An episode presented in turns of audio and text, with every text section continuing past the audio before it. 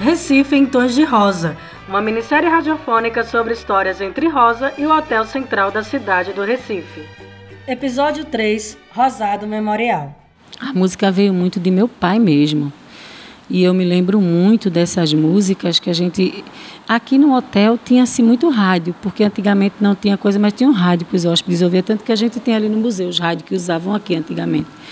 E eu me lembro muito que meu pai falava muito das cantoras do rádio. Então meu pai gostava muito dessas cantoras, né? E na época as cantoras do rádio eram Emiliana Borba, Núbia, Edith Veiga, como tantas e tantas outras cantoras que ele cantava, que ele gostava.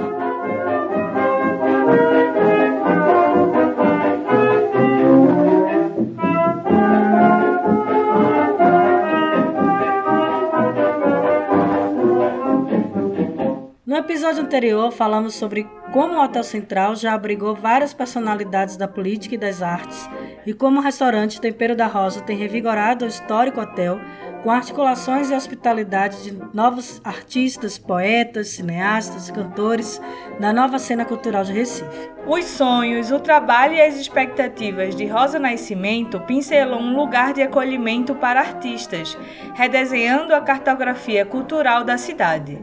Dona Rosa Nascimento faz daqueles sete andares de concreto armado pintado de rosa um lugar de poesia, música e cultura. E quero ver cultura aqui dentro. Vocês não, vocês não imaginam a minha felicidade quando eu vejo uma festa aqui dentro. Porque quando eu vejo uma festa aqui dentro, eu vou para ali. Não sei se vocês já notaram que eu vou lá para baixo e fico olhando o movimento aqui dentro. Parece que eu estou vendo a maior festa do mundo. A minha felicidade é muito grande quando tem alguma coisa aqui dentro, viu? Eu fico feliz demais. Se eu pudesse aqui só via com barulho. Se eu pudesse não era nem hotel lá em cima, era só barulho para cima e para baixo. Engraçado que os moradores, eles eles amam quando tem as coisas aqui.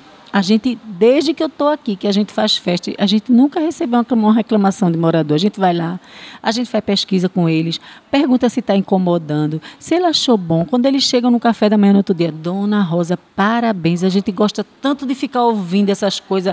E quando a senhora canta, a gente sabe logo que é a senhora que está cantando lá em cima, porque eu não canto, não, é história. Eu me amostro. Mas aí é, é muito, é muito gratificante isso, viu? É muito gratificante. Você vê que que fez um negócio desse e que está dando certo. Né? E que as pessoas estão gostando, porque as pessoas perguntam: a senhora é dona do hotel? Nunca. Ninguém nunca é dono de nada, né, minha gente? Por favor. Eu estou aqui. Esse hotel, ele estava aqui, ó. Eu olho assim para a palma da minha mão e vejo que ele estava aqui na linha da minha vida. Porque aqui é o hotel, eu estou aqui, sou eu. Ele é aqui. E eu estou aqui passando por ele, porque por aqui ainda vão passar muitos, né? E eu me sinto como se fosse uma passagem na minha vida esse hotel. Eu, eu tinha que passar por ele, porque eu amo, eu contemplo, eu admiro ele de muito tempo. Então eu estou aqui, passando na linha da vida deste hotel. Eu creio que vai passar muita gente ainda, mas eu creio que um dia o meu nomezinho vai estar tá lá, ó. Rosa Maria passou nesse hotel. Rosa Nascimento é uma mulher negra que jardina a vida cultural por dentro das paredes do icônico Rosa, Hotel Central do Recife, regando sonhos e memórias. Rosa ativa o encantamento de um patrimônio histórico de Pernambuco. Sem Rosa, o Hotel Central continuaria sendo apenas um prédio pintado de cor de rosa. O Hotel Central da cidade do Recife é um lugar de memória cultural da cidade, mas essa memória se presentifica com Rosa, um corpo negro, feminino e vivo, em travessia histórica cultural junto com o prédio e com outras coletividades, tem pintado a cidade do Recife em tons cada vez mais rosados.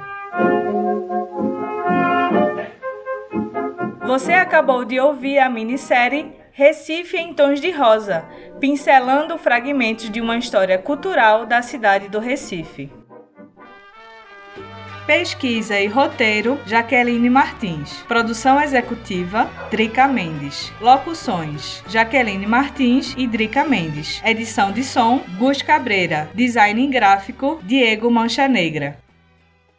Esta é mais uma produção da sociedade civil por meio do edital do concurso de minisséries da Freicaneca FM.